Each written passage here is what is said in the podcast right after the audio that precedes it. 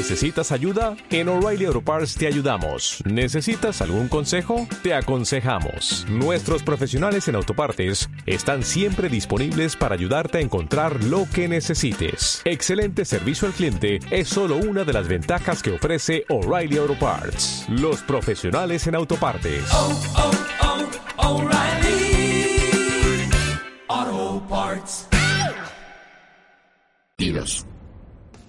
Ya viene, el más buscado de la semana. Si te gustan las películas y series, quédate con nosotros. Ofrecemos una gran recompensa.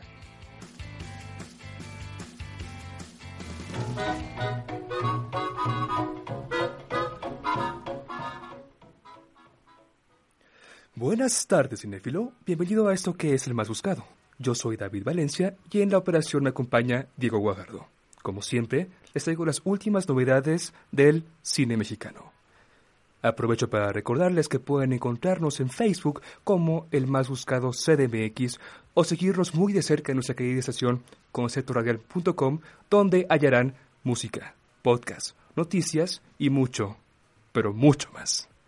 Y les parece si empezamos, vamos a empezar con esta sección que es Echemos un vistazo.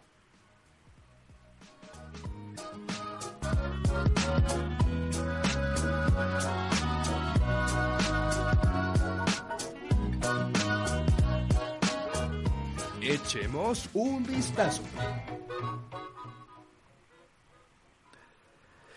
El 7 de abril de 2018, a las 18.44 horas, el Twitter oficial de la película La Cuarta Compañía, película que ya, de la que ya hablamos en este programa previamente, publicó una imagen en la cual eh, invitaba a la gente a ganarse un jersey oficial de la película, con que compartieran el horario y lugar de la función a la que la gente entraría a ver dicha película.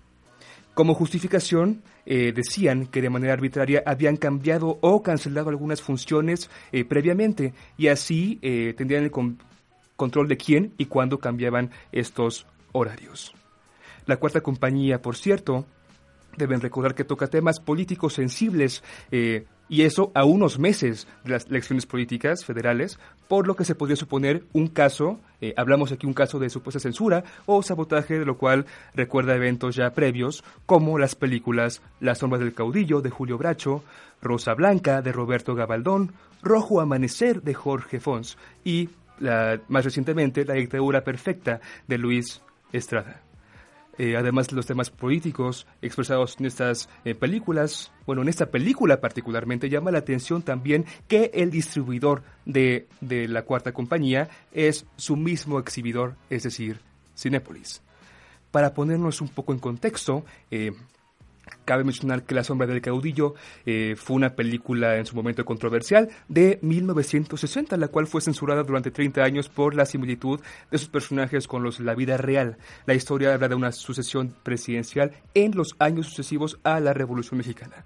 La censura vino de parte de la Sedena, eh, la Secretaría de Defensa Nacional, en específico del secretario de Defensa Agustín Olachea el cual emitió un comunicado por medios oficiales argumentando que la película denigraba a México y sus instituciones, y que ofrecía además una visión falsa de la historia y del ejército mexicano. El estreno comercial finalmente se dio el 25 de octubre de 1990, cuando se autorizó el estreno de la película eh, y su director Julio Branco, Brancho perdón, murió sin verla estrenada en 1978 más recientemente la dictadura perfecta, que es, es censurada también, trata sobre el controvertido, es el, es el controvertido director Luis Estrada y habla de cómo el gobierno en, en colusión con una televisora logra modificar la información que sale al aire para la conveniencia del presidente y del partido gobernante. Dentro de las referencias que usa la película son el caso de la niña Paulette, la operación de Florent Cassés, los videos de Bejarano y el narcotraficante y el narcotráfico durante el sexenio de Felipe Calderón, además de que se hace una clara alusión al actual presidente de México, Enrique Peña Nieto, y a la televisora Televisa. La censura en este caso llegó monetaria, pues Televisa había fondeado la película desde sus inicios y al tener un corte que presentar decidieron no solo retirar el apoyo, sino que exigieron que les regresara su dinero, lo que llevó a la película a enlatarse durante algunos meses, lo que lograron conseguir con otros financiamientos. Y finalmente ha llegado nuestro invitado. Vámonos con la sección favorita eh, sobre nuestro invitado más buscado.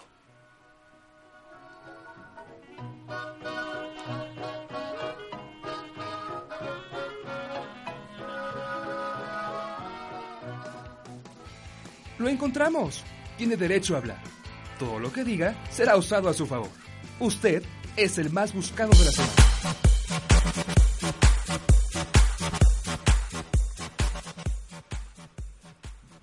Y estamos escuchando Dame Más de Mijanos de la película La dictadura perfecta. Vamos a escucharla brevemente mientras eh, presento a nuestro invitado del día de hoy. Él es el doctor eh, Juan Carlos Olmedo Estrada, doctor en estudios humanísticos con especialidad en ciencia y cultura y maestro en educación con especialidad en comunicación por el Tecnológico de Monterrey. Es director del Departamento de Comunicación y Arte Digital de la Escuela de Humanidades y Ciencias Sociales, ha sido coordinador de las Academias Nacionales de Comunicación y de Historia y coordina la Academia de la Disciplina de Comunicación. Fue senador para representar a la Facultad de la Escuela de Humanidades y Educación y es profesor, investigador, ponente en diversos congresos nacionales e internacionales, así como autor de diferentes libros, ensayos y artículos con varios reconocimientos. ¿Cómo está, profesor? Bien, muy bien. ¿Cómo estás tú? Pues aquí muy, muy entusiasmado por empezar esta entrevista. ¿Le parece si comenzamos? Claro que sí. Perfecto, pues comencemos con conocer qué es la censura de contenido.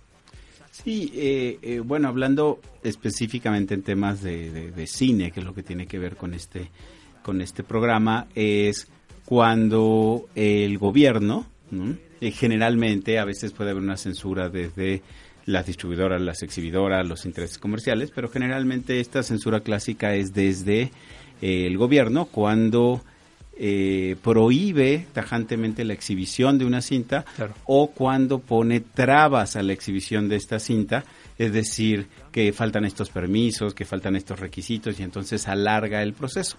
Hay diferentes formas de que se ha manejado, pero bueno, normalmente esto funciona, para no hablar solo del caso de México, en la medida en que los sistemas de gobierno son autoritarios, suelen buscar tener el control de los medios de comunicación y especialmente pues el cine, el radio, la televisión son de estos eh, eh, de estas formas de comunicación que específicamente están muy pendientes los gobiernos. Ahora en estos tiempos pues también hay en el tema de internet, pero ahí cada vez les es más difícil poder poder censurar contenidos. Así es. En su opinión, ¿por qué sucede este fenómeno?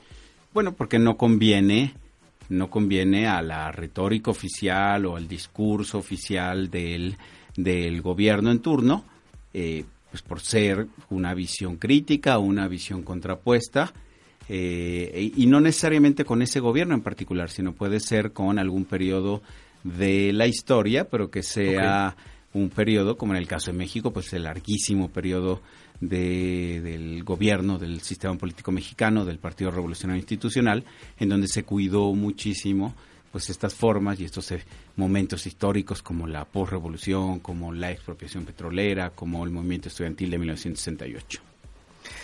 Así es, estamos con Juan Carlos Olmedo, profesor, investigador en el TEC de Monterrey. Él es eh, jefe de área de humanidades. Y continuamos con la entrevista.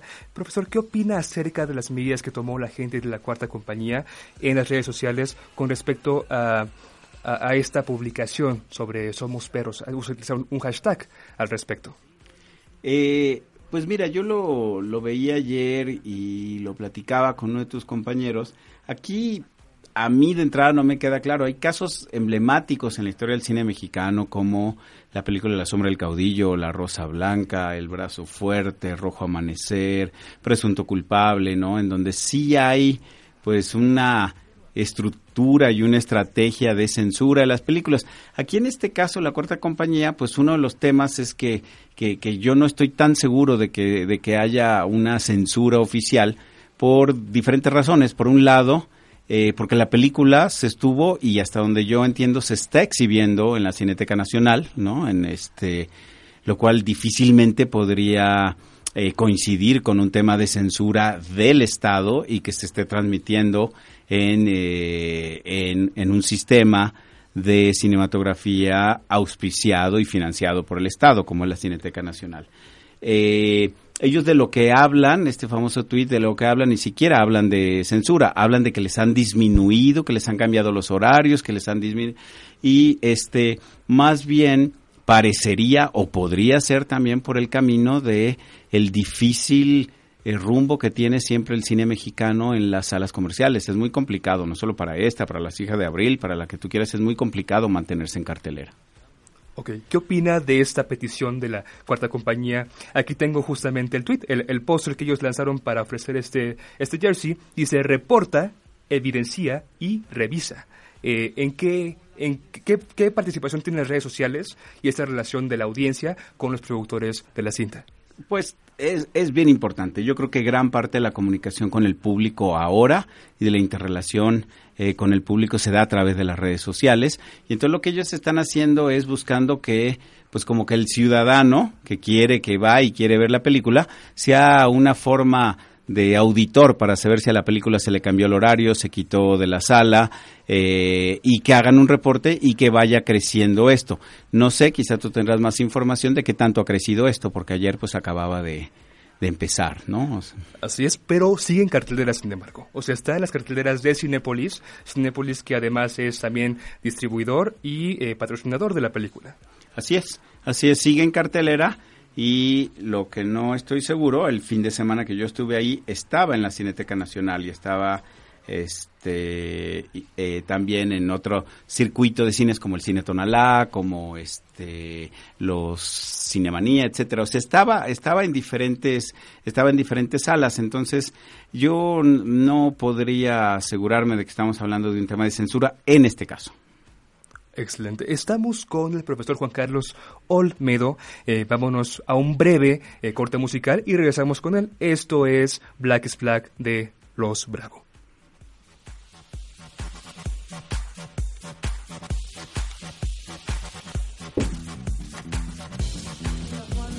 Hola. ¿Cómo estás?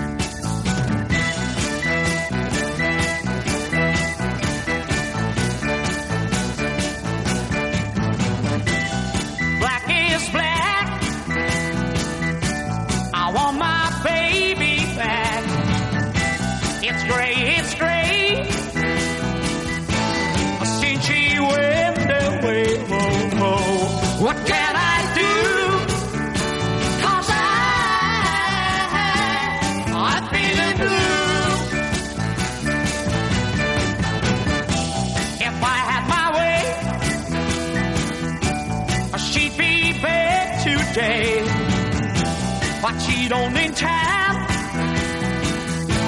to see me again. Oh,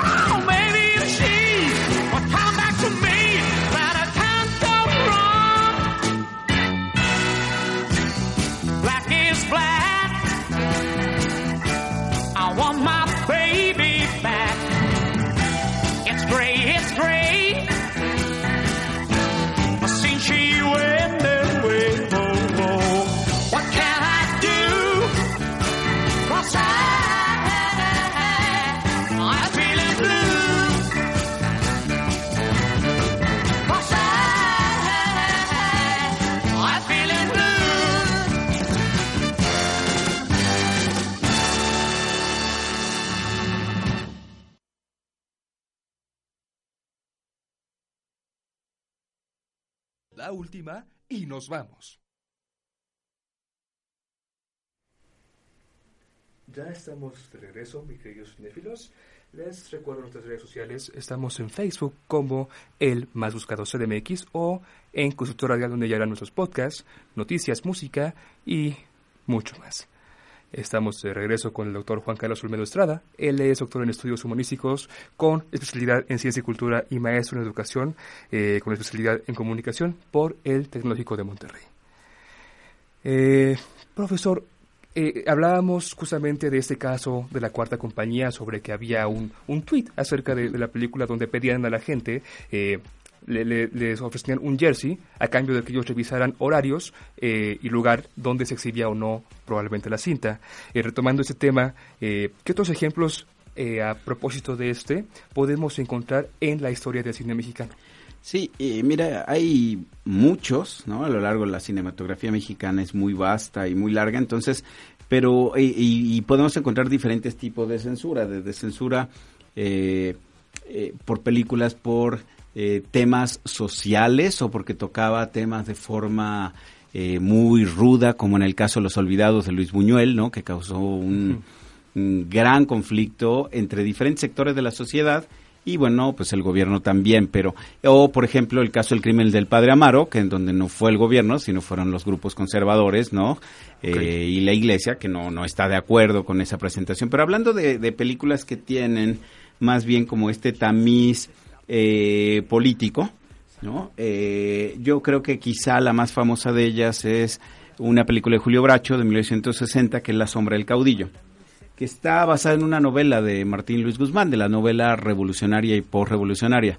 Esta película, eh, pues finalmente fue enlatada o prohibida, como yo te decía, el gobierno no declaraba la censura, este directamente, porque bueno, pues eso no iba bien con un gobierno que se decía democrático, ¿no? Y, respetuoso de la libertad de expresión. Lo que hacía es poner muchas trabas y no otorgar los permisos y hacer muchas cosas. Y entonces se se usaba el término de este de enlatar las películas, ¿no? Que las películas quedaban enlatadas, o sea, dentro de las latas, que era el, el formato de las películas durante mucho tiempo.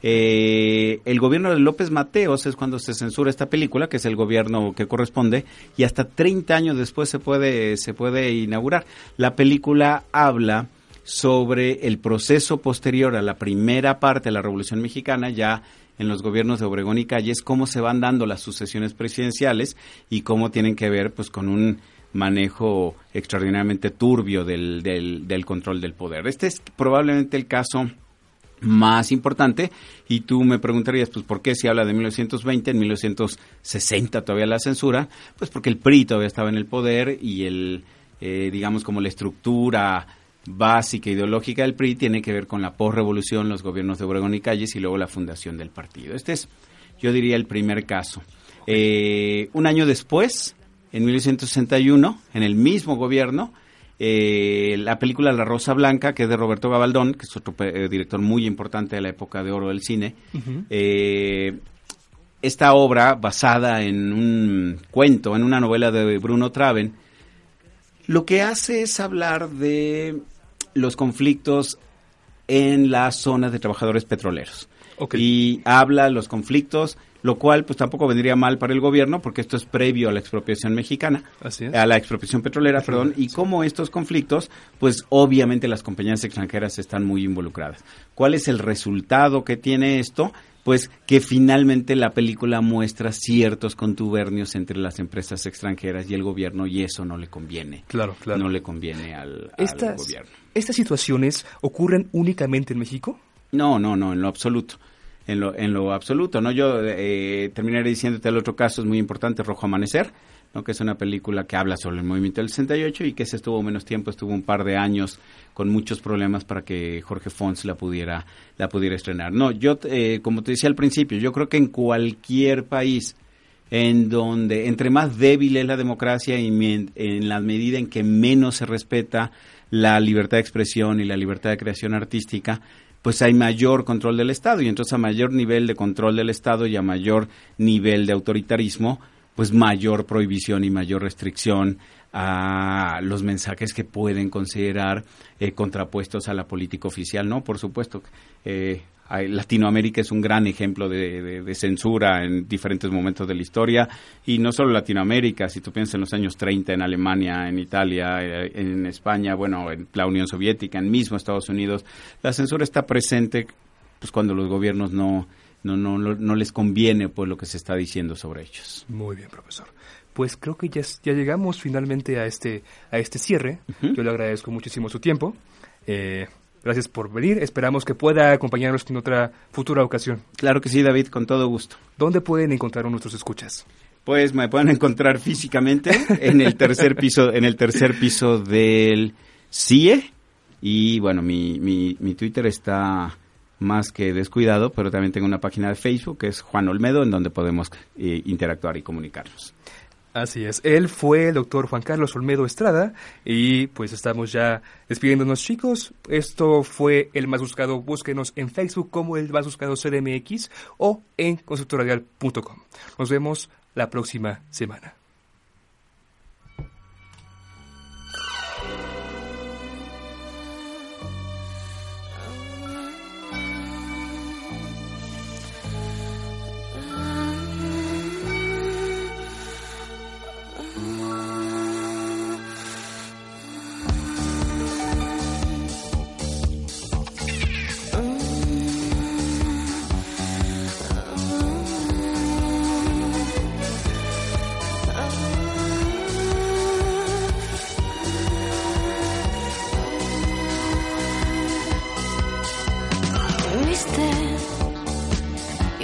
Are full of hesitation. She makes me wonder if you know what you're looking for. Mm, baby, I wanna keep my reputation. I'm a sensation. You try me once, you'll beg for more.